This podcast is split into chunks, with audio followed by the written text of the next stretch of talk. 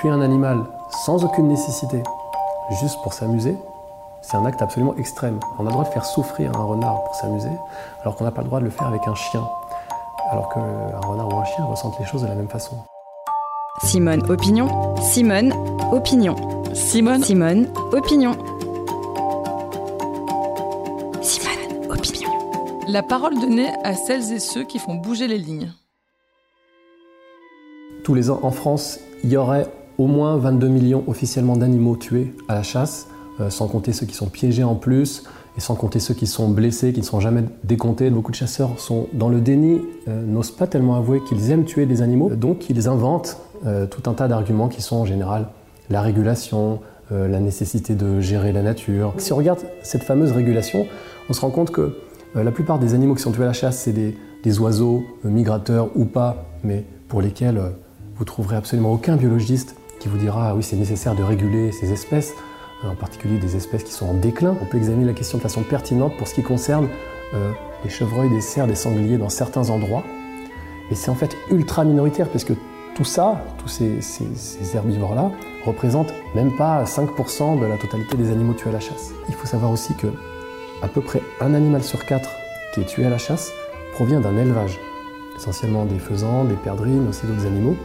Donc là, évidemment, l'argument de la régulation, on élève des animaux pour les lâcher dans la nature, pour leur tirer dessus, ça n'a- pas de sens. L'industrie de l'élevage pour la chasse, c'est quelque chose de très méconnu. Il y a quelques très gros élevages qui euh, possèdent des animaux dits reproducteurs qui sont maintenus en cage toute leur vie. Les œufs tombent dans des gouttières grillagées comme dans les élevages intensifs de poules.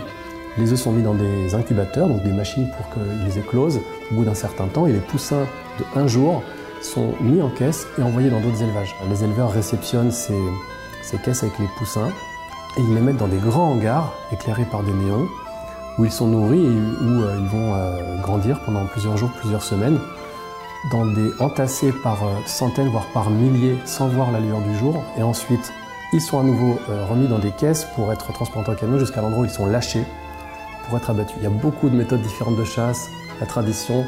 Euh, on peut peut-être distinguer, par exemple, euh, la chasse en battu, euh, qui est celle qui embête le plus de gens dans les campagnes. Des, des rabatteurs avec, des chiens poussent le gibier, comme on dit, les animaux, vers une ligne de tireurs. La chasse à la glu, qui consiste à badigeonner des- de glu des, rameaux, à les mettre dans les arbres.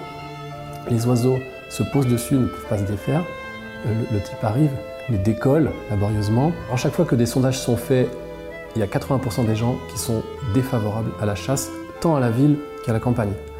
Et en effet, les chasseurs se revendiquent sans cesse de la ruralité parce qu'ils se raccrochent à ce qu'ils peuvent, mais en fait, les gens des campagnes sont de plus en plus excédés par le fait de ne pas pouvoir aller se promener à tel endroit parce qu'il y a une battue avec des types en orange, donc on se dit on va surtout pas y aller parce que c'est dangereux. On, on- on arrête euh, complètement de considérer que c'est acceptable de s'amuser à tuer des animaux sauvages.